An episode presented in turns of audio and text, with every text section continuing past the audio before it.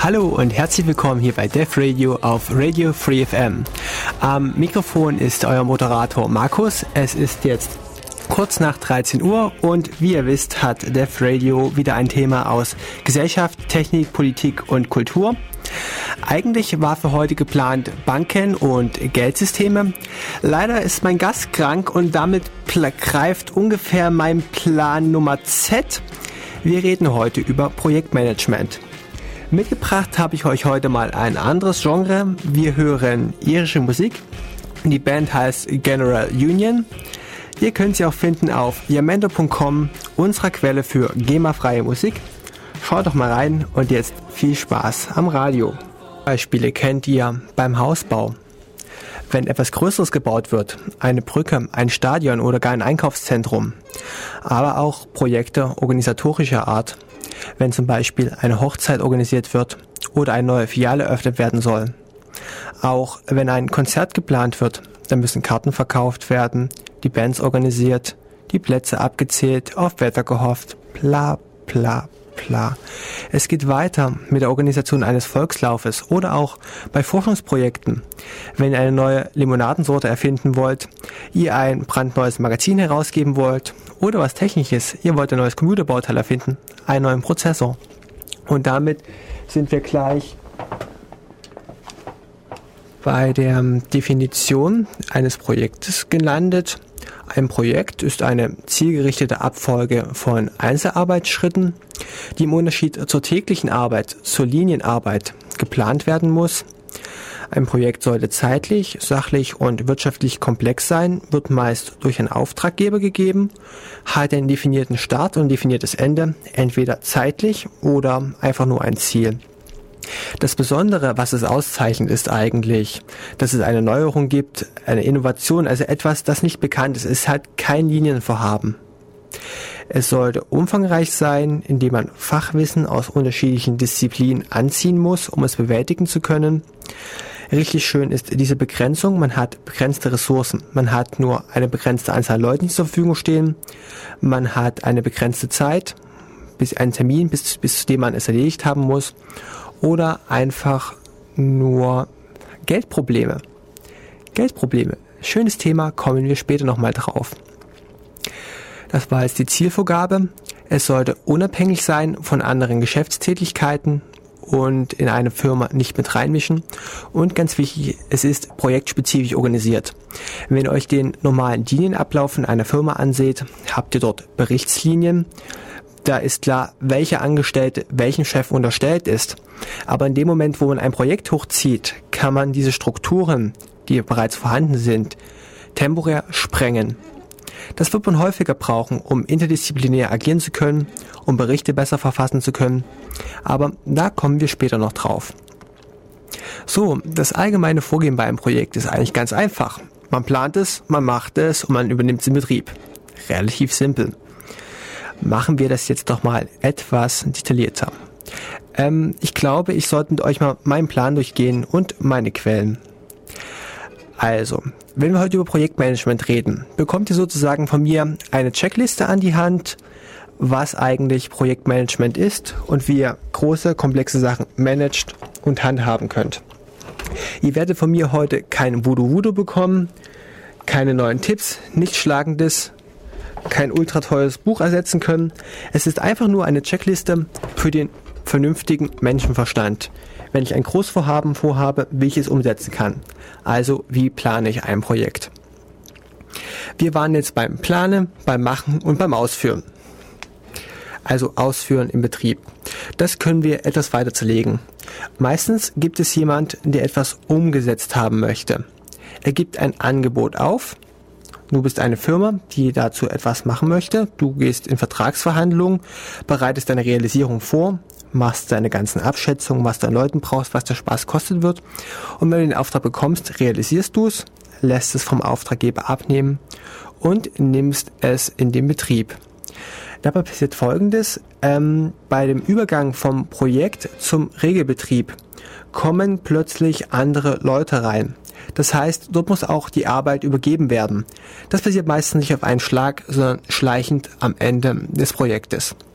Hier gibt es für euch jetzt das erste Stichwort aus der Marktwirtschaft, die sogenannte Shortlist. Die äh, Shortlist ist die Liste aller Auftragnehmer, also Firmen, die das Projekt ausführen wollen, mit denen der Auftraggeber in engere Verhandlungen tritt, weil diese Leute sich mit dem Angebot in irgendeiner Form interessant gemacht haben. Ich spam euch wieder mit ein bisschen Musik.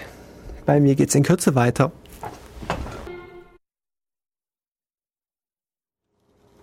So, hier ist wieder Def Radio auf Radio Free FM und wir haben einen Anruf in der Leitung, den ich jetzt mal versuchen werde durchzustellen.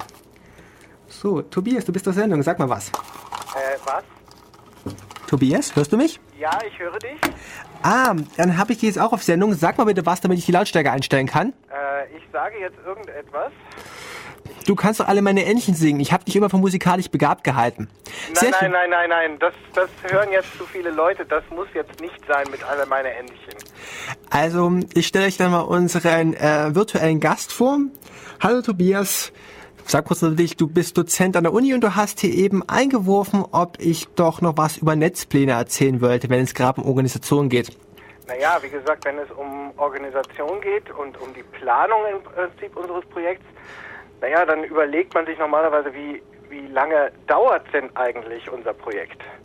Das heißt, man hat da im Wesentlichen äh, bei allen möglichen äh, Teilen im Prinzip, in die sich mein äh, Projekt zerlegen lässt, ähm, gewisse Schätzungen im Prinzip bereits vorliegen, mhm. eventuell, also wie, wie lange jeder Teil dieser Teile dauert, möglicherweise wie lange ein äh, zwischen zwei Teilen vergehen muss. Wenn man das richtig exakt macht, dann eventuell noch minimal dauern, maximal dauern, Wahrscheinlichkeiten drin und dergleichen.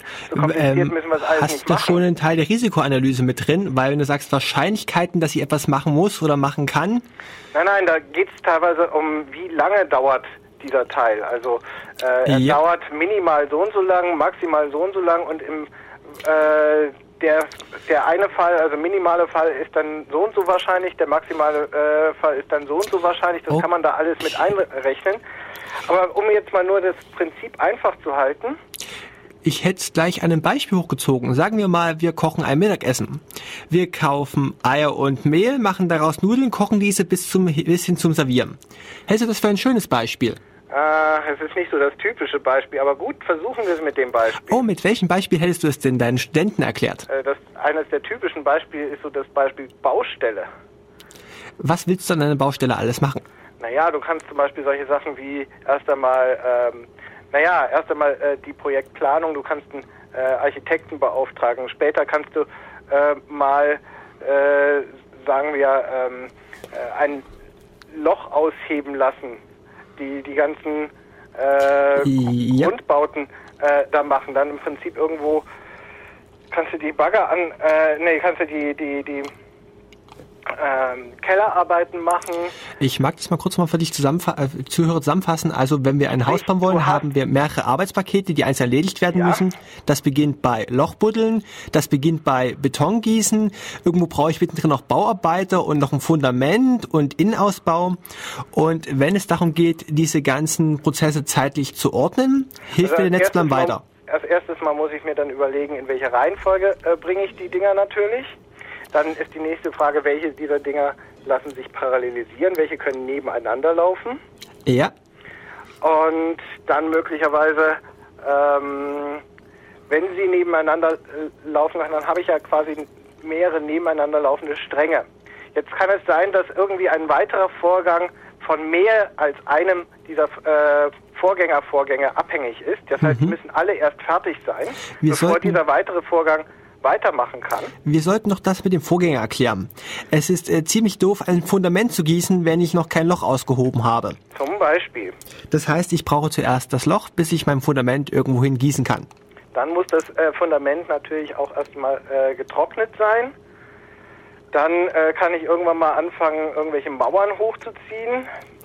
Also, wie ihr seht, haben wir jetzt aus der saloppen Formulierung, wir bauen ein Haus schon angefangen, wir buddeln ein Loch, wir gießen Beton, wir lassen Beton trocknen, bauen darauf eine Mauer. Also, es sind jetzt in der Beschreibung daraus ganz viele Einzelarbeitspakete rausgepurzelt. Vor allem, wie gesagt, manche davon äh, laufen jetzt möglicherweise parallel. Aber bevor ich jetzt zum Beispiel ähm, das nächste Stockwerk hochziehen muss, müssen äh, zum Beispiel erstmal äh, die ganzen tragenden Wände und was weiß ich alles schon mal da sein. Es müssen noch nicht die Fenster eingebaut sein, es müssen noch nicht die Türen eingebaut sein und äh, der Boden muss auch noch nicht fertig gemacht sein. Aber zumindest äh, auf diesem Level muss ich erstmal sein. Und bevor ich nachher das Dach äh, aufsetzen kann, mhm. müssen auch diese ganzen Stockwerke erst einmal hochgezogen sein. Und dieser Netzplan soll mir jetzt helfen, abzuschätzen, wie lange der gesamte Hausbau dauert. Der ist im Wesentlichen dazu da, im Prinzip eine zeitliche Planung zum Beispiel äh, machen zu können. Ja. Und dabei kann es jetzt zum Beispiel, wie gesagt, vorkommen, dass ich äh, mehrere parallele äh, Vorgänger habe, die jetzt im Prinzip als Voraussetzung für einen, eine, ähm, einen anderen Vorgang im Prinzip dienen. Dann müssen die natürlich erstmal alle mhm. abgeschlossen sein. Das heißt, der äh, kritische Parameter ist hier natürlich der Vorgang, der am längsten gedauert hat, der am spätesten fertig wird. Ja. Und wenn ich das jetzt im Prinzip konsequent durchziehe bis zum Schluss, bis äh, zu meinem äh, Projekt Fertigstellung, mhm. dann habe ich dann im Prinzip einen Graphen mir eigentlich ausgezogen, ähm, der, bei dem ich im Prinzip jetzt ausrechnen kann, wie lange wird denn dieser Gesamtvorgang, das Gesamtprojekt nun dauern. Kann ich nun auch wieder unterscheiden in Minimal, Maximal und dergleichen, wollen wir alles jetzt nicht. Ähm, ich kann jetzt vor allem äh, mal sagen, welches war denn mhm. jetzt eigentlich in, der, in diesem ganzen Graph der Pfad, mhm. äh, der im Prinzip diese, Maxi diesem, äh, diese Dauer äh, verursacht hat. Also welcher war jetzt quasi immer äh, bei jedem Knoten der Verursacher, dass es so spät ähm, erst dieser Knoten äh, zeitlich anfangen konnte. Du musst jetzt wissen, für mich klingt das alles so furchtbar logisch, weil ich bereits Netzpläne gesehen habe und das schon mit BWLern ausdiskutiert. Aber ich denke, wir sollten zu Netzplan einfach mal beschreiben, damit der Nicht-BWLer auch eine Vorstellung davon hat, wie es aussieht. Machen wir jetzt doch das Beispiel mit den Nudeln? Machen wir mal das Beispiel mit den Nudeln. Okay, wenn wir Nudeln kochen wollen, müssen ja. wir erstmal Arbeitspakete identifizieren. Unser erstes ist, wir müssen einkaufen. Okay. Wir müssen Mehl einkaufen, wir müssen Eier einkaufen. Wasser gehen wir davon aus, haben wir da. Mhm. Das heißt, wir hätten irgendwie ein Arbeitspaket, mach einen Nudelteig. Nudelteig können wir abschätzen, dauert eine halbe Stunde. Wenn mhm. ich zwei Leute dran setze, vielleicht sogar nur 20 Minuten. Ja, wobei äh, die Frage ist, wie weit lässt sich das Teigmachen jetzt wirklich parallelisieren? Oder kann ich, während ich den Teig mache, noch was anderes nebenher machen? Also äh, die übliche Art, wie man in der, Tische, äh, in der Küche umgeht, ist ja immer, äh, man macht das alles sequenziell, man macht das alles hintereinander. Interessant wird das, äh, wenn ich jetzt mehrere Leute in der Küche habe, die helfen können. Richtig, eigentlich bist du beim Kochen meistens alleine. Interessanter wird es erst, wenn du eine theoretisch unbegrenzte Anzahl an Helfern zur Verfügung hast. Chinesisches Prinzip. Dann ist natürlich, da, dann ist natürlich die äh, Frage, wie viele dieser Vorgänge lassen sich überhaupt parallelisieren. Also parallelisieren lässt sich nur das, was nicht voneinander abhängig ist. Richtig, also könnten wir das Arbeitspaket Teig machen, teilen in Zutaten zusammenmengen, das kann man nicht teilen, und äh, Zutaten kneten. Ja, dann könnte ich, ähm, das ist natürlich abhängig erstmal von äh, Zusammenmengen. Ich kann erst kneten, nachdem ich zusammengemengt habe. Dann kann ich natürlich den Teig ausrollen, dann kann ich den Teig, sagen wir mal, schneiden in nudelgerechte Stücke, dann muss das getrocknet mhm. werden. Aber spätestens während das trocknet und eigentlich während sich der, äh, da jemand die ganze Zeit mit dem Teig beschäftigt, könnte Könnten. sich jemand äh, mit irgendwas anderem beschäftigen. Wir könnten zum Beispiel, schon anfangen, das Wasser im Topf zu erwärmen. Wir könnten anfangen, das Wasser im Topf zu erwärmen. Auch da brauchen wir jetzt nicht jemanden, der die ganze Zeit dabei steht. Also können wir weiter parallelisieren. Wir können zum Beispiel jemanden äh, mal sehen, der anfängt, sich um die Soße zu kümmern. Das ähm, heißt, zumindest mal das Gemüse schneidet. Ich glaube, es ist äh, erstmal relativ einfach, wenn du mal eine linear abhängige Kette aufzeigst. Was könnte man jetzt beim Nudeln machen? Mal drei Arbeitspakete identifizieren, die direkt voneinander abhängig sind? Naja, wie gesagt, wir hatten äh, äh, die Komponenten des Teigs zusammenmischen, den Teig kneten, den Teig ausrollen, die Nudeln äh, schneiden oder was weiß ich, Spätzle äh, ausdrücken oder wie auch mhm. immer. Das Ganze jetzt äh, trocknen lassen und dann irgendwann halt, was weiß ich, ähm, Wasser aufsetzen. Äh, das ist vielleicht noch unabhängig. Ja, äh, die, mitgehen? Den Nudel, die Nudeln jetzt im Prinzip ins Wasser geben und kochen lassen. Äh, die Nudeln irgendwann mal äh, in ein Sieb geben und aus äh, lassen und jetzt fängt es an, aber dass ich im Prinzip die, die Sachen in eine Schüssel geben muss und die Soße dazugeben muss. Das heißt, wir hätten uns die ganze Zeit auch mal um eine Soße kümmern müssen. Also gehen wir jetzt rekursiv zurück. Ja. Äh, was hätten wir denn für die Soße machen müssen? Ähm, lass mich kurz was einwerfen, weil du hast gerade das perfekte Beispiel, das so ziemlich alles im Projektmanagement, was ich heute darbieten wollte, darstellt. Wir haben jetzt erstmal Arbeitspakete identifiziert. Und wir haben es so ziemlich nach der Bottom-up-Methode gemacht. Wir überlegen uns mal alles, was wir brauchen könnten und werfen das dann zu größeren Arbeitspaketen zusammen. Ähm, es gibt Leute, die behaupten, Bottom-up sei zu schwer, man müsste von oben nach unten alles zerlegen. Ach, das macht man meistens durch ein Gemisch und wirft nachher alles zusammen. Äh, Top-down und Bottom-up irgendwie alles, alles miteinander.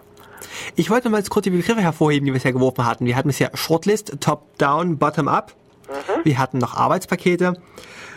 Und ich habe dich gerade unterbrochen, als du deine Soße rekursiv, als du festgestellt hast, dass du eigentlich noch eine Soße machen wolltest und jetzt gerade in deinem virtuellen Netzplan, den du im Kopf hast, rekursiv zurückläufst und überlegst, welche Arbeitspakete brauche ich zum Herstellen der Soße, welche sind abhängig vom Nudelwasser und mach du mal weiter. Naja, was brauche ich denn für eine Soße? Also als erstes mal brauche ich irgendwelches Gemüse. Jetzt kommt es natürlich darauf an, äh, wie, wie hart wollen wir sein? Wollen wir jetzt... im Da habe ich jetzt einen passenden Begriff. Wir können so sogenannten Stakeholder identifizieren. Die Leute, die noch ein Interesse am Essen haben und uns an deren Interesse ähm, ähm, aufhängen oder auch den Auftraggeber fragen, ob er doch lieber einen Karottensalat dazu hat oder eine Karottensoße oder ob er doch lieber auf Sellerie steht. Das heißt, in dem Moment ist es interessant zu erfahren, welche Leute haben jetzt ein Interesse an einzelnen Komponenten. Jetzt verwirrst du mich. Ach, ich habe Das heißt, gerade du machst einen, ähm, Ich du hab machst gerade deine versucht- Projektplanung äh, sehr dynamisch, während das, äh, Ähm, während die Gäste schon da sind. Nein, sondern ich bin eigentlich davon, ähm, ähm, ich habe halt den Kram vorher nochmal gelesen und werfe jetzt alles, was ich gesehen habe, zusammen. Wir hatten jetzt Arbeitspakete. Ich bin schon davon eingegangen, äh, ausgegangen, dass du Einflüsse durch die Umwelt hast. Du hast Kontrahenten, gegen die du arbeitest und du hast Leute, für die du arbeitest. Diese werden jetzt versuchen, dich zu manipulieren, in welcher Hinsicht auch immer. Zum Beispiel, Tante Erna wird dich dafür vollmotzen, dass du ihr schon wieder Sellerie in die Soße gemacht hast. Du weißt doch, dass sie dich nicht mag. Aber ich bin gerade über die Netzplanung, die wir eigentlich hatten, ein bisschen hinausgeschossen. Ich glaube, ich hätte didaktisch dieses Thema etwas später angeführt. Du, das steht doch ganz unten auf meiner noch unfertigen Liste. Ah, okay. Das heißt also, es könnte theoretisch am Ende mal ganz oben stehen, so relativ ganz oben. Natürlich, wenn man die Liste von unten her anfängt. Ich meine eigentlich, wenn die Liste fertig ist und länger wird. Ah, okay. So, wir waren gerade noch immer rekursiv dabei, deine Soße zurückzuverfolgen. Also, wie gesagt, ich würde anfangen mit im Prinzip mit äh, irgendwelches Gemü Gemüse schälen und schneiden. Dann, ähm, ich würde anfangen, ähm, ja, was weiß ich, zu, zum Beispiel irgendwo die Tomaten mal zu kochen Ja, und ähm, pürieren und äh, ein paar Zwiebeln dazu zu geben und wahrscheinlich widersprechen mir nachher Leute, weil die Reihenfolge irg- irgendwo äh, total falsch ist, aber das können wir ja später nochmal ordnen. Äh, richtig. wir tun irgendwann das Gemüse mit, äh, mit rein. Wir werden irgendwann mal äh, vielleicht ein bisschen äh, Hackfleisch äh, anbraten, ähm, weil wir es mit als Bolognese in die Soße geben wollen. Wir werden irgendwann mal Mhm. ähm, äh, vielleicht das Ganze noch äh, würzen und abschmecken wollen. Natürlich muss das Ganze irgendwie aufkochen.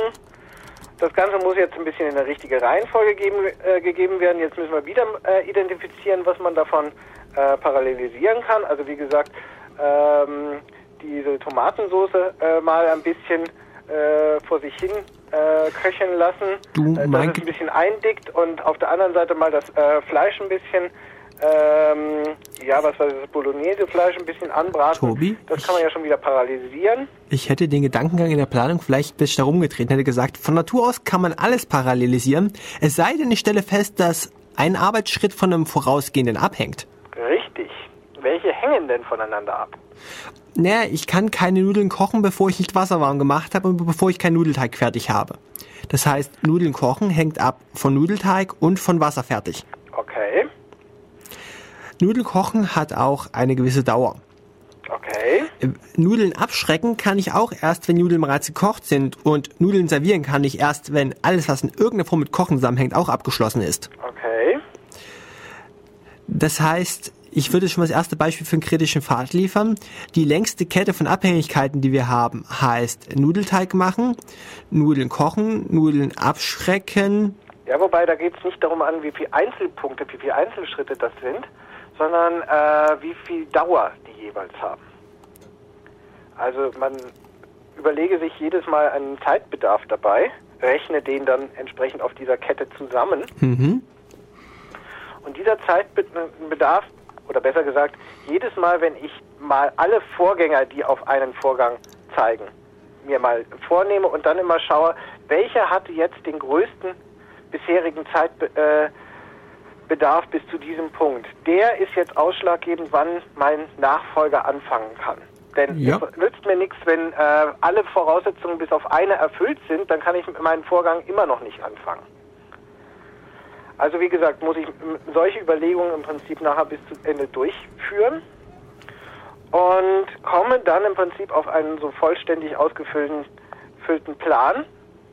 Nennen wir ihn allgemeiner Graphen, aber egal. Mhm. Ähm, da habe ich jetzt überall kleine Zeiten angegeben, zu welchem frühesten Zeitpunkt ich im Prinzip mit irgendeinem ähm, weiteren Vorgang im Prinzip beginnen kann. nun kann ich im Prinzip wieder am Ende habe ich ja im Prinzip die Zeit, äh, die mein Projekt äh, minimal brauchen wird. Ja. Wenn sich keine dieser Sachen verzögern werden. Verzögert? Verändert? Äh, dann kann ich aber im Prinzip äh, mir überlegen, wer war denn jetzt schuld? Dann gehe ich im Prinzip von hinten nochmal, äh, mhm. fange an, beim letzten äh, Vorgang, also beim Endvorgang im Prinzip und gucke, wer war denn sein, ähm, ja, im Prinzip sein spätester Vorgänger. Richtig. Und gehe dann immer praktisch äh, Knoten für Knoten oder äh, Planpunkt für Planpunkt zurück äh, und schaue mir jedes Mal an, wer war denn der mhm. größte im Prinzip, der äh, diesen Zeitpunkt verursacht hat. Und damit kann ich mir markieren im Prinzip einen Pfad, der dafür äh, verantwortlich war. Du kannst mal vorkommen, dass auch äh, zwei dieser Vorgänger die äh, gleiche Voraussetzungszeit mhm. hatten na gut, dann habe ich halt mehr als einen kritischen Pfad, die aber dann identische Zeitbedarf hatten. Ähm, das würde erstmal helfen, abzuschätzen, wie lange eigentlich dein Mittagessen zubereiten dauert. Das ist die eine Sache. Die zweite Sache ist natürlich auch, wenn jetzt irgendeiner der Vorgänge doch länger dauert, das ist beim Mittagessen vielleicht nicht ganz so äh, kritisch, aber bei der Baustelle vielleicht schon, da verzögert sich ja. immer mal was, äh, dann kann man sagen, welche der Vorgänge mussten sowieso auf einen anderen Vorgang warten, äh, weil der sowieso etwas länger gebraucht hat, dann haben die noch einen gewissen Spielraum. Aber dieser eine, der äh, auf dem kritischen Pfad lag, der im Prinzip der Verursacher war, dass es sowieso schon so lange dauert, wenn der sich jetzt noch verzögert, verzögert sich das Gesamtprojekt. Du hast jetzt schon wunderbar das aufgezeigt, worauf man bei einer Risikoanalyse, auf die ich später noch eingehen sollte, besonders beachten muss.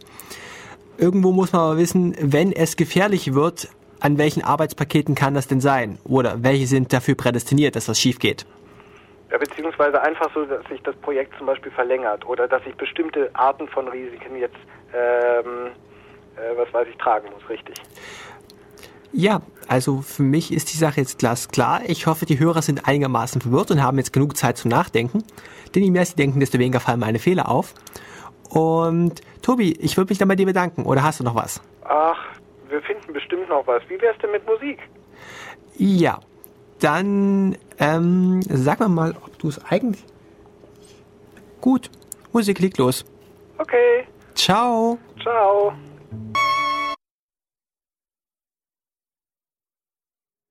So, hier ist wieder Def Radio auf Radio Free FM. Am, Moderat am Mikrofon ist euer Moderator Markus. Heute ist das Thema Projektmanagement und eben in der Leitung hatten wir Tobias, der uns einen Netzplan erläutern wollte und mir damit einen sehr schönen Einstieg geliefert hat im Beispiel in die Sachen, die ich mit euch noch formal durchdiskutieren möchte. Nun kurz zur Wiederholung. Projektmanagement ist kein Hokuspokus. Es ist einfach eine Ansammlung gesunder Menschenverstand und deren Tätigkeiten, die man beachten sollte, wenn man große Projekte ausführt. Wir hatten jetzt im Rahmen des Netzplans über Parallelisieren geredet. Dazu kommen wir später beim Projekt Strukturplan. Wir hatten vorher als Stichworte die Shortlist. Wir hatten jetzt Top-Down und Bottom-Up als weitere Stichworte. Und wir wollten eigentlich im projektspezifischen Vorgehen, das äh, Planen, Ausführen, Betreiben heißt, jetzt mal die Planungsphase genauer durchgehen. Da geht es erstmal darum, dass man Regeln aufstellt, zum Beispiel für Kompetenzen. Wer darf welchen Vertrag unterschreiben? Was ist, wenn etwas schief geht? Für Berichtswesen. Wer hat welchen Chef über seine Tätigkeiten zu berichten? Wer muss welchen Teil im Projekt wissen? Ich habe schon viele Projekte daran scheitern sehen, dass man Kompetenzen hatte, die man einfach nicht weitergegeben hat dass der Mitarbeiter, der wusste, dass etwas schief geht, es seinem Chef nicht berichtet hat und der daraufhin nicht reagieren konnte. Also man stellt Berichts, das Berichtswesen fest. Dort gibt es auch den Stichwort der Berichtslinien. Wer berichtet an wen und auch vor allem wie oft. Man legt noch fest, wie oft man sich gemeinsam trifft. Für die Meetings gibt es Spielregeln, da kommen wir später drauf und es gibt Werkzeuge, auf die wir später eingehen werden. Ähm, federführend in der Industrie ist hier so ein Werkzeug namens MS Project. Ich persönlich verwende für meine kleinen Projekte sowas wie äh, Gantt Chart. Das Programm heißt das Programm heißt Gantt Project und ein Gantt Chart dient eigentlich dazu, dass man Arbeitspakete darstellen kann, deren zeitliche Abhängigkeiten zueinander und was alles noch in ein Gantt-Chart reinkommt, da kommen wir später drauf. Im Prinzip sind in der Phase der Planung drei Fragen zu klären. Was ist es zu tun? Wie ist es zu tun? Und wann ist es zu tun? Ich wollte euch mal kurz ich wollte mit euch kurz einen Exkurs zurück machen, wenn es darum geht, was es zu tun, aufzustellen ich zitiere hier direkt aus meinem Skript. Das Skript stammt von einem Herrn namens Günter Wolf und es geht darum festzulegen, was ist eigentlich ein Sachziel. Das Sachziel beschreibt die exakt zu erbringende Leistung und ist eindeutig und kann mit objektiven Methoden festgestellt werden. Machen wir das Ganze an einem Beispiel fest. Reparieren Sie die Bremsen an meinem Auto. Stellen Sie sicher, dass die Bremsleistung zur Erlangung der TÜV-Plakette führt sind weitere TÜV-relevante Arbeiten erforderlich, so stellen Sie dies vor Beginn der Arbeiten, so stimmen Sie dies vor Beginn der Arbeiten mit mir ab. Also das Ziel ist, die Bremsen sind zu reparieren, damit das Auto durch den TÜV kommt. Das ist die Grenze. Sind weitere Aufgaben zu erledigen, stimmen Sie die ab. Ein Sachziel klar definiert. Es gibt auch das Nicht-Sachziel, das Gegenteil zum Sachziel. Das Nicht-Sachziel beschreibt, welche Leistungen nicht zur Leistungserbringung gehören. Zum Beispiel Auto und TÜV. Es sind keine Reparaturen durchzuführen, die nicht TÜV-relevant sind. Das heißt, ich möchte keinen Lackschädigen beseitigt haben, keine Beulen ausgebeult, keine Polster repariert, keine Brandflecken entfernt, gar nichts. Also, wir haben ein Sachziel, ein Nicht-Sachziel, ein Qualitätsziel. Das Qualitätsziel legt fest, dass die Aufgabe nicht beliebig erledigt werden, werden darf, sondern das Ergebnis der Leistungserbringung Qualitätsansprüchen genügt. Diese Qualitätsansprüche muss man auch beschreiben. Beispiel. Es sind Originalersatzteile zu verwenden und die Arbeitserledigung hat den Vorschriften und Anweisungen des Herstellers zu entsprechen. Wichtig ist noch die Frage, bis wann soll es denn gemacht werden? Man muss also einen Termin identifizieren, das Terminziel legt den eindeutigen Beginn und das Ende der Leistungserbringung oder vielleicht auch schon Ende von Teilleistungen fest. Mal ein Beispiel. Ich werde das Auto am Montag, dem 14. Februar 1977 bis 12 Uhr abliefern und die Arbeiten werden so durchgeführt, dass ich es am 14. Februar 14 Uhr wieder abholen kann. Nachdem wir jetzt gesagt haben, was erledigt werden muss, was ausdrücklich nicht Teil der Leistung ist, was ich für eine Güte vom Produkt erwarte und bis wann sollten wir noch die Kosten eingrenzen. Das Projektkostenziel legt das Budget für das Projekt fest Und ein Beispiel, die Reparatur wird entsprechend der im Rahmen angegebenen Kostenvoranschlages in Höhe von 90 Euro erledigt. Das heißt also, wir haben jetzt unsere begrenzten Ressourcen festgelegt oder auch festgestellt, das Ziel, das wir innerhalb dieser Ressourcen erledigen wollen. Und im Prinzip sticht dabei ein Dreieck mit drei Faktoren heraus. An der einen Spitze vom Dreieck steht die Zeit, auf der anderen die Kosten und auf der letzten das qualifizierte Ergebnis. Und ihr könnt sich ja vorstellen, dass man nicht einen Faktor optimieren kann, ohne dabei die anderen zu beeinflussen wenn ich weniger Zeit zur Verfügung habe, muss ich halt mehr Geld investieren. Oder ich verzichte auf die Qualität am Ergebnis. Wenn halt ein Quellcode rauskommt, dann kann er halt nicht jedes tolle neue Feature, sondern nur die Basisinformationen. Das Wichtige dabei, was man besonders falsch machen kann, ist, dass man sich klar und deutlich ausdrückt, was man eigentlich haben möchte. Machen wir es in einigen Beispielen fest. Ich könnte ganz allgemein formulieren, ich will abnehmen. Das ist ein flop, flopsiger Satz, den man leicht umgehen kann. Den man leicht austricksen kann, der sich immer von Ausreden aushebeln lässt, von externen Faktoren beeinflussen. Man kann es aber auch präziser machen. Ich werde in den nächsten sechs Monaten mein Gewicht um fünf Kilogramm reduzieren. Die gewählte Art des Abnehmens wird keinen Jojo-Effekt zur Folge haben. Ich weiß, das mag jetzt alles kleinpieselig klingen, aber wenn wir später über Risiken reden und Sachen wie große Firmen Projekte meist verhauen, werdet ihr sehen, dass es wichtig ist, hier ins Detail zu gehen. Ein weiteres Beispiel für eine allgemeine Formulierung. Meine Firma soll umziehen. Etwas präziser, der Umzug der Produktions- und Lagerstätten an den neuen Firmensitz bis zum 17.12.2009. Wenn ich eine Abschiedsfeier organisieren möchte, kann ich es genauer sagen? Ich möchte die Abschiedsfeier organisieren, die am 23.07.2007 stattfindet. Die Abschiedsfeier wird sein für den Seniorchef der Firma und die gesamte Belegschaft wird eingeladen werden. Da geht schon aus der Formulierung hervor, welche Arbeitspakete weiter daraus entstehen werden.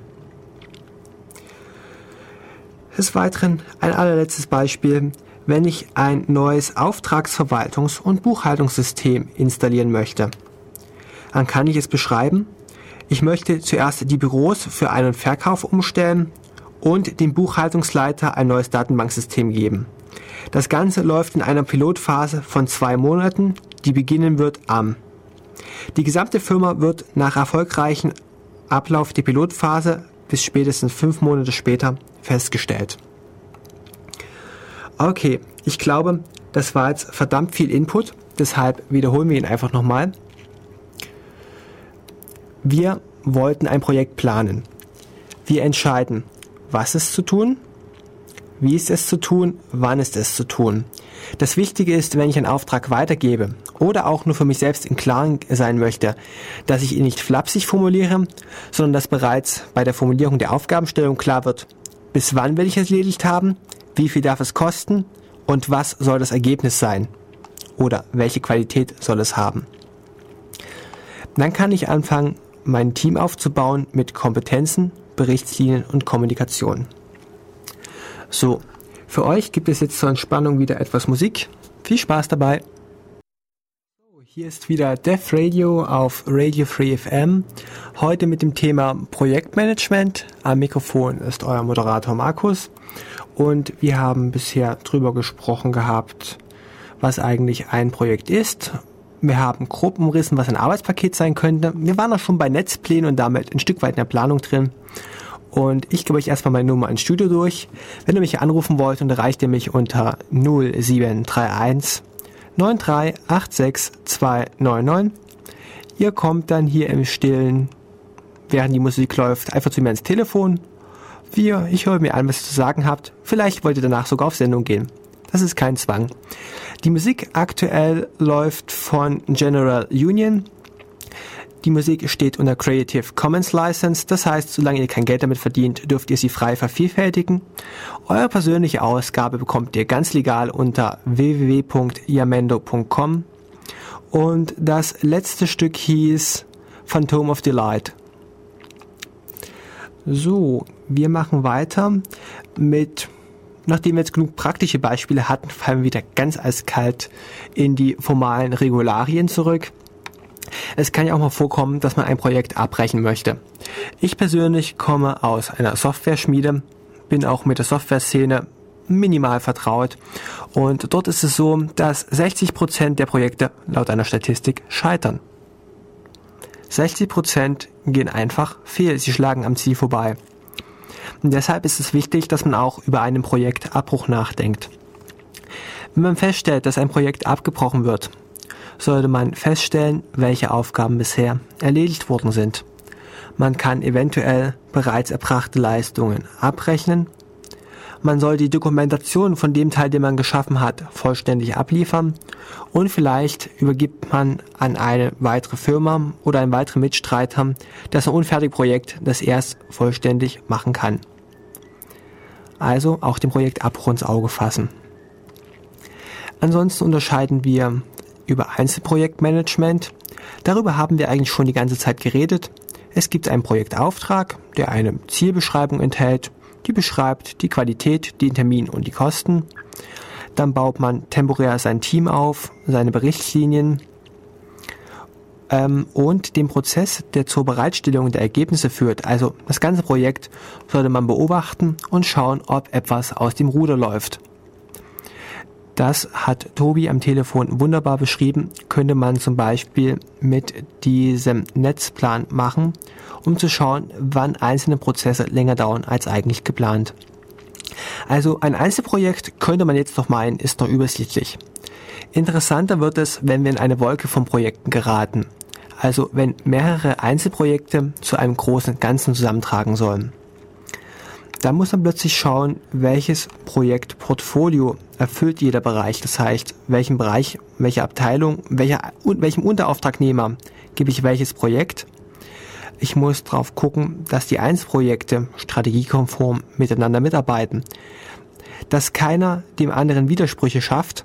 Dass nicht zwei Teams die gleichen Arbeiten erledigen. Dass ich Aufgaben habe, die wichtig sind und daran mehr Leute setze. Oder allgemein gesagt, dass ich Ressourcen, die ich zur Verfügung habe, begrenzte Ressourcen, Ressourcen an Material, an Geld, an Menschen, dass ich diese priorisieren muss, entscheiden muss, was wichtig ist. Und vor allem, das Wichtige ist, dass wenn ich eine Projektewolke habe, dass ich Erfahrungen innerhalb der Teilprojekte austauschen kann, dass ein gesamtes Team daraus lernt und nicht nur ein kleiner Bereich. Im Prinzip wenn ihr das genauer sehen wollt, dann schaut euch mal Großkonzerne an, die einen guten Erfahrungstausch intern haben. Das jetzt allgemein zum Projektmanagement und wir sollten jetzt erstmal auf Projektrollen eingehen. Projektrollen beschreiben die Aufgaben, die jeder Einzelne hat oder aber wir gehen erstmal auf die Teamrollen ein. Man könnte zum Beispiel sagen, es gibt ein Projektteam. Man kann es aber auch genauer beschreiben. Man könnte sagen, es gibt ein Projekt Kernteam und es gibt ein Projekt Subteam, das einen Teilbereich übernimmt. Vielleicht gibt es sogar sowas Voodoo Voodoo, einem Projekt Lenkungsausschuss, der den Projekt Auftraggeber unterstützen soll. Also ihr seht, abhängig davon, wie groß das Projekt wird, kann man seine Leute beliebig kompliziert organisieren. Interessanter für euch am Radio sind vielleicht die Individualräume und auch vor allem Persönlichkeiten, die jeder Projektmitarbeiter verkörpert. Auf diese möchte ich jetzt eingehen. In den Individualrollen, also Aufgaben zu erledigen sind, haben wir einen Auftraggeber, der ist natürlich daran interessiert, dass das Projekt erfolgreich wird. Und er muss die Kriterien und die Randbedingungen stellen. Wir haben einen Projektleiter, der über alle anderen schaut und zusieht, dass es richtig wird. Eventuell gibt es dann in größeren Konzernen, wie zum Beispiel bei mir, eine Quality Assurance. Das sind Leute, die den ganzen Tag rumlaufen, anderen Leuten über die Schulter schauen und auf die Finger klopfen, wenn sie etwas machen, das nicht konform mit den Richtlinien ist. Wirklich nur Leute, die dazu da sind, zu beobachten, dass andere ihre Qualitätsansprüche erfüllen. Wir haben neben dem Leiter, der für das Controlling zuständig ist, eine Projektassistenz, die eigentlich der ähm, Knoten- und Angelpunkt von Informationen sein sollte. Eine Drehscheibe an Informationen oder einfach der operative rechte Arm des Projektleiters. Wir haben eventuell, wenn wir ein großes Projekt haben, noch Unterteamleiter, Subteamleiter, die halt in ihren Teilbereichen Aufgaben eines Projektleiters übernehmen und vor allem haben wir Mitarbeiter. Mitarbeiter, die das Projekt stemmen, die wirklich Aufgaben bewältigen, also die messbare Arbeit abliefern. Und von einem Mitarbeiter kann man voraussetzen, dass er selbstständig arbeitet. Über diese Mitarbeiter sollten wir uns jetzt einfach mal im Klaren werden. Und dazu gibt es den Spruch, niemand ist vollkommen, aber ein Team kann es sein. Ähm, ich belöffe euch noch etwas kurz mit Musik und bin in Kürze wieder online. Bis gleich. Am Mikrofon ist hier wieder euer Markus. Das Stück eben hieß Tell Me More, Hunting the Heart.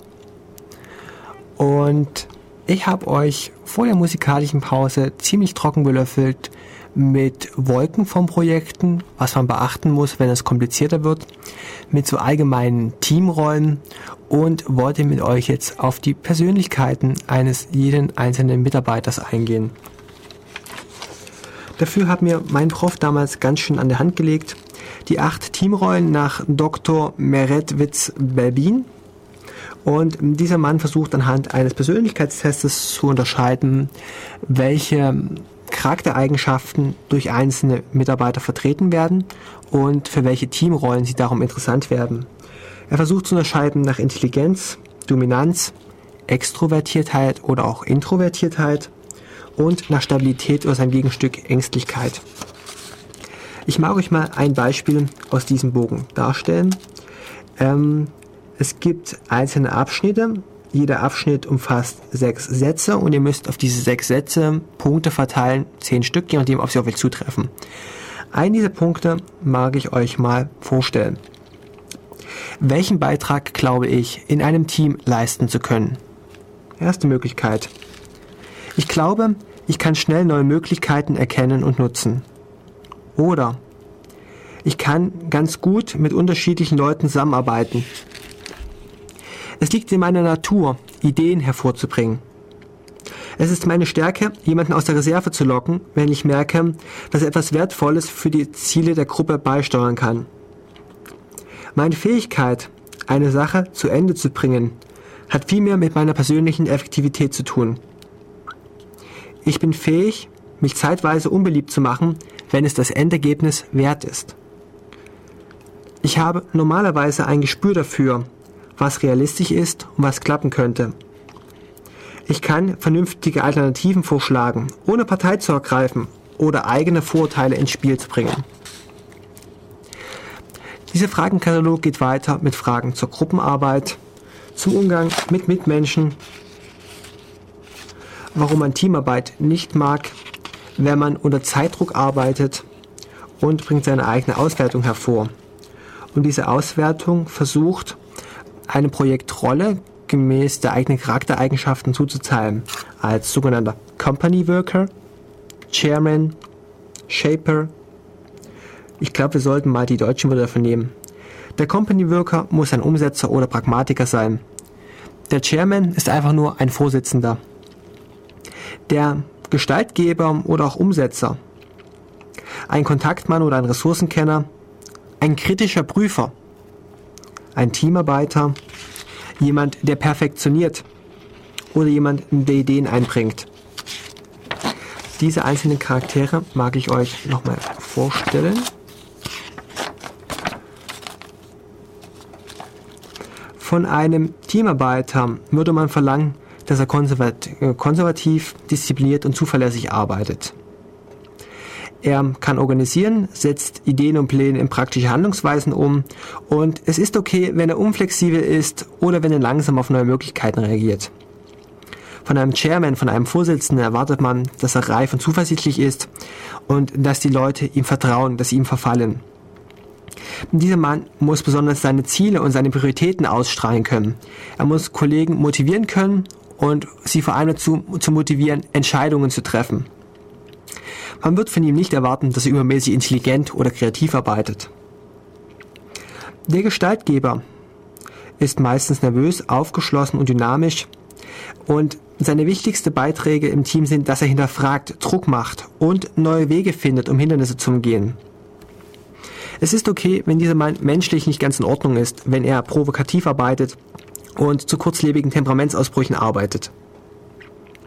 Der Plan oder auch der Ideengeber sollte klug, fantasievoll sein und vor allem unorthodox denken. Mit, mit originellen Einfällen schwierige Probleme lösen, aber dafür muss er nicht so gut als Teamleiter geeignet sein oder Menschen anspornen können. Ideengeber braucht man in jedem Team, aber Ideengeber braucht man nicht in Massen, weil sie sich meistens Konkurrenzkämpfe liefern, wer jetzt die schönsten Ideen hat, wer die besten Wege findet. Man braucht mindestens einen, mehr ist meistens schädlich. Des Weiteren werden hier viele weitere Rollen geschrieben, beschrieben vom Resource Investigator über den Teamworker. Ich glaube, man kann sich noch vorstellen. Und wenn ihr euch jetzt mal diesen Test nochmal vor Augen führt und euch dafür interessiert, was bei mir rausgekommen ist, ich bin am besten als plant als Ideengeber geeignet. So die offizielle Persönlichkeitseinschätzung des Testes. Also, wir haben jetzt einzelne Projektrollen die von Mitarbeitern aufgrund ihrer persönlichen Eigenschaften unterschiedlich gut umgesetzt werden können. Wir haben unser Team aufgestellt. Wir haben bereits eine Kommunikationsliste, also eine Liste, wo drin steht, wann und wie jeder zu erreichen ist. Wir wissen, wer wen im Fehlerfall zu benachrichtigen hat. Und jetzt, wo unser Team so Pi mal Daumen stehen könnte, ich weiß, es braucht viel Erfahrungswert, um ein gutes Team aufzustellen. Und nicht nur trockene Bücher und Theorie sollten wir uns Gedanken machen, wie man ein Projekt noch steuern kann. Und da gibt es das Stichwort der Projektkultur. Ein Team sollte einem, ja, man könnte schon fast sagen dogmatisch, auch wenn es böse klingt, eine Philosophie verkörpern. Dass es interessant ist, Verantwortung zu übernehmen. Dass man ausstrahlt mit seinem Projekt. Ausstrahlung ist ein schönes Beispiel. Wenn ich zum Beispiel sage, dass ich bei der Telekom arbeite, bekomme ich von den meisten Freunden erstmal Beileid gewünscht. Aber eigentlich arbeite ich sehr gerne dort. Ich arbeite in der Abteilung für Luft- und Raumfahrt und es macht mir Spaß, über meine Arbeit zu reden. Ich finde es toll, Botschafter meiner Firma zu sein. Und genauso sollte auch ein Team nach außen ausstrahlen, dass es Spaß an der Arbeit hat, dass es Partner des Kunden ist. Und ganz wichtig ist, wenn du einmal Scheiße baust, wird es jedem sofort auffallen. Aber als Team geht es darum, Erfolge gemeinsam sichtbar zu machen und auch dafür Lob zu kassieren. Damit es im Team gut funktioniert, sollte man ein paar Spielregeln an die Hand nehmen. Spielregeln, die menschenverständlich sind, aber leider viel zu oft ignoriert werden. Ich sehe es gemeinsam an den Projekten, die ich mit meinen Mitstudenten ausmachen muss, dass es an der Pünktlichkeit hapert dass mitten im Treffen irgendwelche Handys klingen und jemand der Meinung ist, dass man rausgehen muss für das Treffen. Dass für jedes Projekt Treffen die Ziele, die ich jetzt vereinbaren möchte, das Ergebnis, das heute am Ende des Abends auf dem Tisch stehen soll, das sollte bereits mit der Planung des, des Projekttreffens fertig sein. Und glaubt mir, die meisten Leute verschwenden unglaublich viel Zeit in irgendwelchen sinnlosen Meetings. Wenn nicht klar ist, was gemacht werden soll, wenn die Leute nur flapsig um ein Thema rumdiskutieren, das eigentlich total irrelevant ist und wo es viel wichtigere Sachen zu erledigen gäbe. Deshalb ist es wichtig, dass vor jedem Meeting jemand ausarbeitet, was man gemeinsam machen möchte, was am Ende des Tages als Ergebnis dastehen sollte. Und nicht für umsonst wird am Anfang eines Meetings gefragt, ob jemand offene Punkte hat, die man auf die Agenda bringen möchte. Ansonsten habe ich Kontakt zu vielen Leuten, die als Drehscheibe für Menschen im Ausland arbeiten, die Projekte weiterverteilen, die Schnittstellen zu anderen Firmen sind. Und ich kann euch sagen, dass diese Leute sehr viel gefragt sind und sie sind unglaublich sauer, wenn man ihre Zeit verschwendet. Ich hatte da mal ein Studiengruppentreffen mit einer Spanierin namens Raquel und Raquel hat sich furchtbar darüber aufgeregt, dass sie als ähm, Botschafterin ihrer Firma ständig missbraucht wird für irgendwelche Meetings, in denen sie gar nicht anwesend ist, dass man wirklich flapsig umherdiskutiert, ohne ein Ziel zu haben. Ein Ziel ist das Wichtigste überhaupt. Und dass man solche Meetings nicht verlagern könnte auf Telefongespräche, denn Reisezeiten sind auch ziemlich lang. Wenn man mit internationalen Teams arbeitet, wird es generell schwer, weil man aufpassen muss, weil diese Leute in anderen Zeitzonen leben, zu anderen Uhrzeiten erreichbar sind. Ich kann halt jetzt die Aufgabe nicht bis in zwei Stunden erledigt haben, weil in Amerika gerade Feierabend ist. Da wird nichts. Es macht die Arbeit im Team durchaus schwieriger und man sollte es bedenken, wenn man mit einem internationalen Team zusammenarbeitet. Was die Meetings angeht und mein persönliches Empfinden, wenn ich einen Arbeitstag habe und bei mir sind fünf Kollegen im Büro, die wild mit irgendwelchen anderen Kollegen Aufgaben, Arbeitspakete besprechen, ist den ganzen Tag ein wildes Geprabbel um mich herum und ich fühle mich am Ende des Abends eigentlich total platt. Das heißt, Kommunikation kann auch sehr belasten und sollte nicht mehr als nötig sein, wie dem Projekt gut tut. Wir waren aber eigentlich bei Spielregeln stehen geblieben und ich habe jetzt den Punkt mit liefert eine Zielsetzung für jedes Treffen ausgedehnt. Wir sprachen über Pünktlichkeit, Handy aus, Zielsetzung. Es ist ausdrücklich erwünscht zu streiten und es kann konstruktiv sein. Aber es sollte nicht der persönliche Streit zweier Kollegen sein, der auf dem Rücken des Projektes ausgetragen wird. Es ist vor allem wichtig, dass man unterschiedliche Arbeitsstile respektiert.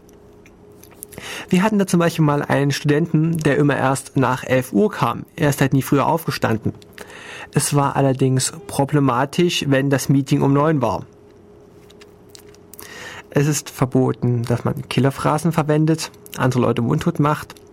Wer schweigt, drückt automatisch seine Zustimmung aus. Und es ist wichtig, dass man Termine gemeinsam vereinbart und diese auch einhält. Seid mir ehrlich, wie viel Zeit geht bei euch verloren, weil ihr einfach nur versetzt wurdet, weil ihr einen Termin nicht richtig abschätzen konntet? Ich muss sagen, dass ich, seitdem ich begonnen habe zu studieren, ich mich viel besser organisieren muss, weil die gefühlte Zeit um einiges knapper geworden ist. Organisation ist wirklich wichtig. Man sagt auch, dass in einem Meeting Anwesende entscheidungsfähig sind und man Entscheidungen gemeinsam treffen möchte. Ein weiteres tolles Beispiel für eine Spielregel bei solchen Treffen oder Spielregeln im Team überhaupt wäre ein konstruktives Vetorecht. Jeder darf Nein sagen, wenn er einen sinnvollen Gegenvorschlag bringt. Und nicht einfach nur, nö, ich hab da keinen Bock. Klingt so scheiße. Also, das war jetzt eigentlich eine viel zu lange Liste mit menschenverständlichen Regeln, über die man sich vorher als Team einigen sollte, damit es nachher nicht wirklich an den Kleinigkeiten scheitert. Ich gebe euch nochmal Musik mit dem letzten Stück der Band The Time of Life. Viel Spaß dabei! Hier ist wieder Dev Radio auf Radio Free FM. Am Mikrofon ist euer Moderator Markus. Heute mit dem Thema Projektmanagement, indem ich einfach versuche, euch eine mittlerweile sehr lang gewordene Liste an Sachen an die Hand zu geben, die man beachten muss, wenn man vorhat, ein nicht alltägliches Vorhaben mit vielen Personen und begrenzten Ressourcen umzusetzen. Viele Personen heißt eigentlich nur mehr als eine. Das Musikstück, das ihr eben gehört habt, hieß The Time of My Life. Die Band war General Union und damit habe ich ihr gesamtes Album durchgespielt. Wenn ihr die Musik auch haben wollt, schaut doch frei, schaut doch rein auf dem GEMA-freien Musikmarkt, zum Beispiel auf www.yamendo.com und es gibt noch viele weitere Seiten, die Künstlern helfen, ihren Aufstieg in die Gesellschaft zu schaffen. Aber jetzt genug zur Musik, denn ich muss erstmal eine kleine Rechtfertigung abstoßen. Mein legal, hm, mein legal verbreitbares irisches Ensemble ist damit zu Ende gegangen und ich muss jetzt komplett auf kommerzielle Musik zurückgreifen. Da kann man vielleicht nochmal erklären mittendrin, was eigentlich die GEMA ist. Die GEMA ist eine Verwertungsgesellschaft, die von ihren Mitgliedern, zum Beispiel Künstlern oder auch Textdichtern, Beiträge verlangt und dafür deren Rechte vertritt, wenn das Stück vervielfältigt wird, dass auch wirklich ein Eigenanteil an die Künstler abfällt. Dieser Eigenanteil heißt Tantiemen und bei uns läuft das so, dass Radio Free FM als ein kleiner freier Radiosender eine Pauschale an die GEMA zahlt, anstelle für jedes einzelne Stück, das von einem Künstler gespielt wird. Große Radiosender müssen nachweisen, was sie gespielt haben und damit Einzelausschüttung an die Künstler gemacht. Was mich persönlich an der GEMA stört, ist, wenn ihr euch anschaut, die Anzahl der Mitglieder und die Verteilung der Ausschüttungen, werdet ihr sehen, dass wenige Mitglieder ganz viel bekommen. Leider habe ich nichts GEMA-freies mehr und wir müssen jetzt auf etwas Altes zurückgreifen. Es war eine Schallplatte mit dem Titel Nicht wundern, Irish Christmas, die ich vor Jahren mal digitalisiert habe. Viel Spaß dabei! Hallo und herzlich willkommen hier auf Def Radio bei Radio Free FM. Unser Thema heute ist Projektmanagement und wir haben bisher aus der trockenen Materie schon eine ganze Menge durchgekaut. Wir haben darüber geredet, was ein Arbeitspaket ist, was Teamrollen sind, was Individualrollen sind, haben versucht, verschiedene Charaktere zu identifizieren, haben darüber geredet, welche Spielregeln bei Teamtreffen, bei Meetings einzuhalten sind, was eigentlich die Begrenzung unserer Ressourcen ist. Und jetzt müssen wir uns langsam mal Gedanken machen, wie wir das Ganze organisieren, wie Mitarbeiter organisiert sind, wie wir das Ganze in einen Plan hämmern und was Risiken sind. Ähm, Risikoanalyse ist, glaube ich, mein erster Anhaltspunkt, an dem wir uns weiterhangeln können. Man muss sich auch Gedanken machen können, was sind Risiken des Projektes, wo kann etwas zeitlich länger dauern. Wir hatten das am Beispiel des kritischen Pfades im Netzplan, als unser Anrufer Tobias in der Leitung war, dass man Punkte identifiziert, an denen sich im Plan etwas verschieben kann, das den Gesamtabschluss nach hinten hinausschiebt. Und wenn man jetzt über ein Risiko nachdenkt, dann kann man das einordnen. Zum Beispiel danach, wie wahrscheinlich es ist, dass es eintritt. Welche Auswirkungen es hat, wenn es eintritt. Ob es Zeit verzögern wird, wird es die Kosten erhöhen, die Qualität verringern oder in irgendeiner anderen Weise Schaden verursachen. Interessant sind erst solche Totschlagsargumente, die besonders hohen Schaden verursachen, aber fast nie eintreten. Zum Beispiel, dass die Firma mittendrin von der Mafia überfallen wird. Die werden fast versucht, um alles zu, werden versucht, um alles zu begründen. Aber diese Exoden lassen wir aus unserer Betrachtung einfach raus. Wie wahrscheinlich ist es, dass es eintritt? Welchen Schaden hat es? Und irgendwann sollte man sich Gedanken machen über Risikovorsorge. Dort möchte ich gar nicht weiter ins Detail gehen, aber ich möchte noch mit ein paar Beispielen kommen. Wenn ihr zum Beispiel einen Auftrag annehmt, dass ihr weiß ich was, ein Auto baut. Ein Auto, das von russischen Kunden gekauft werden soll und denkt euch, hoch, ist ja ganz einfach, Motor rein, Karosserie passt schon. Und plötzlich stellt ihr bei euren Zulieferern fest, dass die Teile, die ihr haben wollt, gar nicht für die Minusgrade in Russland ausgelegt sind. Dann hat man sich doch leicht verschätzt. Also wirkliche Probleme machen manchmal Zulieferer, machen auch macht vielleicht auch der Projektauftraggeber mit merkwürdigen Voraussetzungen. Wenn halt möchte, dass das Bauteil in einem gewissen Temperaturbereich arbeitet. Es kann auch passieren, dass Auftraggeber oder Teilunternehmer pleite gehen. Wenn ihr einen Teilauftrag an eine andere Firma hinausgegeben habt, damit ihr schneller seid, und wenn diese plötzlich ihre Termine verpasst, aus welchem Grund auch immer, was dort schieflaufen wird, ihr müsst immer im Kopf haben, wenn was schief geht, was dann und vor allem wie viel kann schief gehen. Oder formalisiert gesagt, man kann ein Risiko vermindern, indem man die Risikofaktoren verringert oder die Tragweite eines Risikos ausbremst. Man kann ein Risiko durch Vertragsklauseln auf andere Parteien abwälzen. Man soll sich auch Gedanken machen über Risikofinanzierung, Stichwort Versicherung, über Fallback-Pläne, was ist mein Plan B, wenn alles schief geht Mach mal ein Beispiel. Ihr hört gerade meinen Plan B, weil mein offizieller Studiogast da nicht da ist. Oder man versucht Risikofaktoren zu eliminieren, indem man sie gekonnt im Projektplan umschifft. Das lasse ich jetzt so trocken und ohne Beispiele und wechsle gleich zum Thema der Organisation. Meistens hat man bei einem Mitarbeiter eine sogenannte Matrix-Organisation. Er hat einerseits seine Aufgaben im Regelbetrieb und ist ein paar Stunden in der Woche für das Projekt freigestellt. Das heißt, er ist irgendwo eingeklemmt zwischen Linienbetrieb und Geschäft. Die Linienorganisation, das ist etwas, das ich aus allen mir bekannten Konzernen kenne, dass man halt ein Team hat und das Team hat einen Teamleiter und der Teamleiter hat einen großen Teamleiter und der hat einen Bereichsleiter und so geht das dann hierarchisch als Baum nach oben. Und auch Berichte werden halt über einen Ast des Baumes gesendet, also halt über eine Linie. Linieorganisation. Wenn es größer wird, gibt es in Ausnahmen die Stabsorganisation, ein Bereich aus dem Militär und wurde eigentlich von Gustav Adolf von Schweden herbeigeführt, dass sich plötzlich jeder Bereich Berater hält, die ihm Teilaufgaben fernhalten sollen oder ihm auch einfach nur beraten sollen.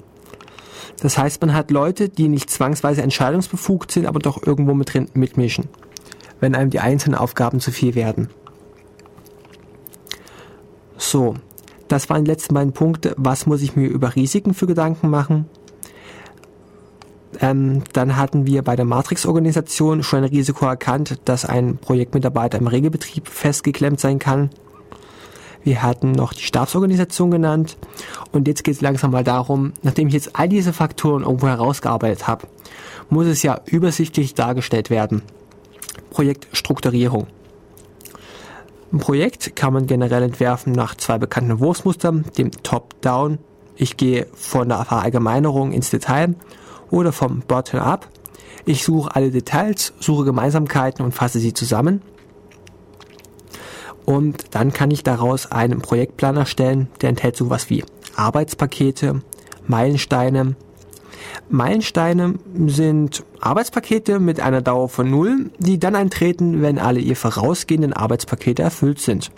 Also irgendwas, was abhängig ist von vorausgehenden Ereignissen und mir eigentlich hilft zu sagen, ob ich mein Ziel bis hierhin erreicht habe, bis heute erreicht habe. Ein Arbeitspaket kann man noch unglaublich verkomplizieren. Man könnte ihm zum Beispiel eine Vorgangsnummer zuweisen. Man könnte detaillierte Informationen zum Vorgang liefern, den aktuellen Status im Fortschrittsbalken, im Prozent monitoren. Man kann zu jedem einzelnen Arbeitspaket eine Dauer angeben. Einen Anfang, ein Ende, einen Vorgänger. Man kann eine Aufwandsschätzung machen und wichtig ist, dass in diesem großen Plan vom Projekt, den wir zeichnen wollen, Abhängigkeiten dargestellt werden. Beispiel Netzplan. Was muss erfüllt sein, damit ich Nudeln kochen kann? Des Weiteren dudelt neben dem Projektstrukturplan irgendwo noch eine Kommunikationsliste herum und wenn man es für nötig hält, kann man auch einen Finanzmittelbedarf machen. Ein Finanzmittelbedarfsplan. Wie man diesen aufstellen kann, da kommt es mit gesundem Menschenverstand alleine drauf, nachdem ihr genug vorher gehört habt. Also ich habe als Projektleiter meinen Plan, in dem ich beobachten kann, an welchen Vorgängen es gerade klemmt, wo es kritisch wird. Es muss nicht unbedingt ein Netzplan sein. Ein Tool, das ich gerne verwende, um diese Pläne zu zeichnen, ist Gantt Project. damit kann man einfach voneinander abhängige Arbeitspakete darstellen und ich benutze es eigentlich als Vorausplanung für die nächsten beiden Wochen und um zu belegen, was ich die letzten beiden Wochen eigentlich gearbeitet habe. Und irgendwann mal sind wir dann beim Projektabschluss angelangt, wenn wir nicht vorher einen Projektabbruch hatten. Zum Projektabschluss sollte ich irgendwo einen Ergebnisplan liefern. Ich nehme mir Zeit, mit meinem gesamten Projektteam essen zu gehen, denn nachdem ein Projekt erfolgreich ist, müssen die paar Kröten auch noch drin sein. Und vor allem ist es wichtig, dass man ein gemeinsames Review macht, dass man aus seinen Fehlern lernt, dass man schaut, was war gut, wo war es wirklich kritisch und gemeinsam Erfahrungen sammelt. Was man abseits des Projektmanagements noch nennen könnte, wäre ein etwas komplizierterer Fall, dass ein Kunde mitwirken muss, dass er Bereitstellungs- und Mitwirkpflichten hat und da könnt ihr euch jetzt im Rahmen der Risikoanalyse nochmal endlos Gedanken machen, was passiert, wenn ihr die Aufgabenstellung, was ihr eigentlich machen sollt, nicht rechtzeitig bekommt, wenn ihr ein Teilprodukt nicht rechtzeitig geliefert bekommt. Da gibt es in der praktischen Anwendung genug Sachen, die schiefgehen können. Lasst euch das jetzt alles nur in Ruhe durch den Kopf gehen. Bei etwas Musik, wir ziehen nachher nochmal eine Zusammenfassung. Hallo, hier ist wieder Dev Radio auf Radio Free FM. Wir sind in den letzten paar Minuten, wollen eine gemeinsame Zusammenfassung ziehen und wenn ich jetzt gemeinsam sage, sage ich Hallo an meinen Gast am Telefon. Hallo Tobias. Sag mal was. Ping? Okay, sag bitte nochmal was. Nochmal Hallo. Ich habe dich gerade ah. eben ganz, ganz schlecht nur gehört. Ja, ich habe gerade die Technik verrissen. Das geht ja, alles das auf mich. Ja. Und wir wollen jetzt nochmal am Beispiel Nudeln kochen das ganze Ding im Schnelldurchgang durchgehen. Also bei uns entfällt, dass wir unseren Projektplan schriftlich machen, dass wir eine Kommunikationsliste hochziehen, irgendwie Organisationsstrukturen auffassen. Aber wenn wir uns mal jetzt an die Planung für unsere Suppe machen, müssen wir entscheiden, was ist Qualität, Zeit und Kosten. Mhm. Wir könnten zum Beispiel eine Tütensuppe machen. Die ist ganz schnell mit Wasser aufgefüllt, kostet zwar ein bisschen was, aber naja, geht halt flink und billig. Oh, Kosten tun die anderen äh, Lösungen alle auch was. Bitte noch einmal, du warst gerade leise. Kosten tun die anderen Lösungen alle auch was. Also äh, oh, sie kosten ähm, nur unterschiedlich viel. Welche Schritte hätten wir denn zu tun, wenn wir die Soße selbst machen, wenn wir Tomaten schälen und äh, Dann hätten wir zum Beispiel äh, Tomaten schälen, äh, das ganze Mark rausmachen, äh, das ganze Zeug aufsetzen. Möglicherweise ähm, muss das erst eingedickt werden. Also mhm. äh, das ist vielleicht jetzt nicht unbedingt für die Tomatensuppe so, aber vielleicht für eine Tomaten äh, Soße oder was weiß ich, oder für sowas wie Ketchup oder dergleichen. Ich äh, setze mal einen Topf mit 5 äh, Liter äh, Tomatenmark auf und würze das entsprechend. Mhm. Muss das aber erstmal so lange einkochen, bis das auf einen Liter vielleicht runtergekocht ist. Oder vielleicht nehme ich dann doch eher das fertige Tomatenmark oder das ähm, Tomatenketchup, um meinen, meine Tomatensauce ein bisschen noch anzudicken. Äh, das sind so ein paar Abwägungen, die man da vielleicht macht. Also. also ich fand es jetzt ein sehr gut gewähltes Beispiel, wo man mal den Zusammenhang zwischen Qualität und Zeit sieht. Ich kann die Soße selbst machen und unglaublich viel Arbeitsaufwand investieren oder ich nehme halt die Flasche Ketchup. Ja, wobei vielleicht wählt man dann doch irgendwo noch was dazwischen. Man kann es ja noch ein bisschen Qualität mit reinbringen. Also, ähm, auf welches Arbeitspaket legen wir uns das fest? Machen wir mal für den späteren Ablaufplan doch jetzt mal die umständliche Version mit Tomatenschälen und Suppe selbst machen. Also ich gehe meistens die, ähm, die Zwischenlösung, äh, die, die geschälten Tomaten aus der Dose Und die werden dann, ja, vielleicht nicht ganz so eingedickt oder sowas und nachher ein bisschen noch mit äh, Tomatenmark oder was weiß ich nochmal dicker gemacht oder so. Es wäre durchaus günstig, sich vorher festzulegen und für den Fall, dass die geschälten Tomaten noch nicht so gefallen, doch die Tube Tomatenmark zu Hause liegen zu haben. Du mit deiner ganzen als Risiko Planung machst du ja jede Improvisation beim Kochen kaputt. Okay, das war ja der Sinn des Themas heute. Okay. Ähm, eine Improvisation beim Kochen. Wenn du mal auf die Idee kommst, zu mir nach Hause zu kommen und dort zu kochen, wirst du den Single-Kühlschrank vorstellen. Okay. Ein Stück Butter, ein Stück Käse und der Rest ist leer. Gene der Leere. Gut, wir sollten planen. Das Thema Risikoanalyse. Ja, man könnte als Risiko doch die Tube Tomatenmark auf Vorrat haben.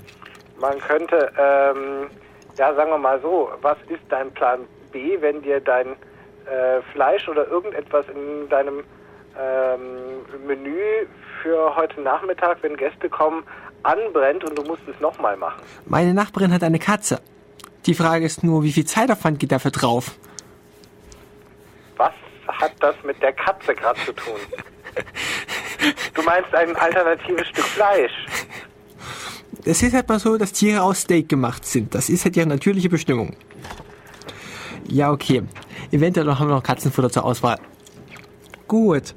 Wir haben jetzt also schon Arbeitspakete identifiziert, die so heißen Suppe kochen und einkaufen. Eventuell werden wir jetzt noch mehr Arbeitspakete für die Nudeln organisieren. Teamrollen müssen wir uns nicht ganz viel vergeben. Sagen wir mal so, du bist der Chefkoch, ich bin einfach nur Assistenz. Ähm, okay. Ich hätte gedacht umgekehrt. Weiter. Äh, der erfahrene, kompetente Kraft voraus. Wer sonst? Ähm, was, kann wir, was können wir noch an Risiken finden, was alles schiefgehen kann und die Zeitdauer um einiges verlängern? Uns könnte das Nudelwasser überkochen. Da müssten wir den Herd ausstellen und reinigen und nochmal von vorne anfangen. Das würde uns zwar der Qualität nichts einbüßen, aber doch einen weiten Schub nach hinten geben, was die Zeit betrifft. Findest du noch ein Risiko? Also ich dachte, das mit dem Anbrennen ist eigentlich das normalerweise ähm, härtere, aber egal solche Arten äh, haben wir bestimmt irgendwo was drin. Eine weitere Sache kann natürlich sein, äh, du willst jetzt deine Soße da an, andicken, mhm. typischerweise mit Sahne und stellst fest, äh, die Sahne, die du im Kühlschrank hattest, ist sauer. Richtig, das wäre sozusagen beim Zulieferer irgendwas schiefgelaufen. So, was machen wir nun? Was hast du jetzt für einen Plan B? Ähm, wir gehen einfach davon aus, da Sahne nicht allzu häufig sauer wird, dass wir dieses Risiko ignorieren können und im schlimmsten Fall jemanden nochmal einkaufen schicken müssen. Wir bewerten dieses Risiko als nicht so wichtig und ähm, vielleicht sollte ich mir über deine Teamrolle Gedanken machen, dass du als Chefkoch ständig von irgendwelchen Leuten nach Rezepten gefragt wirst und daran nur die Hälfte der Zeit verfügbar bist. Das heißt, du bist in irgendeinem anderen Vorhaben eingespannt. Aha. Das heißt, nicht die volle Arbeitskraft steht zur Verfügung. Richtig. Ich muss mit begrenzten Ressourcen arbeiten. Also am Ende bist du jetzt doch der Chefkoch, weil ich automatisch schon der Projektleiter geworden bin. Ah ja. Ähm, mir fällt spontan nichts mehr dazu ein und bei mir ist auch schon der nächste Kauz hinter mir in der Leitung. Okay. Das heißt, ich sage jetzt einfach mal, Projekt erfolgreich beendet, wir gehen gemeinsam essen und haben wir quasi schon fertig gemacht. Und das sollte hier so im Raum stehen bleiben, als Sachen, über die man sich Gedanken machen muss, wenn man ein Projekt hochzieht. Okay. Tobi, nochmal ein großes Dank an dich. Und das war Def Radio auf Radio Free FM. Möchtest du noch jemanden grüßen? Ähm, oh Gott, die ganze Bundesrepublik. Auch die im Ausland lebenden Bürger? Mit Sicherheit. Okay, dann große Grüße an die Welt. Ciao. Ciao.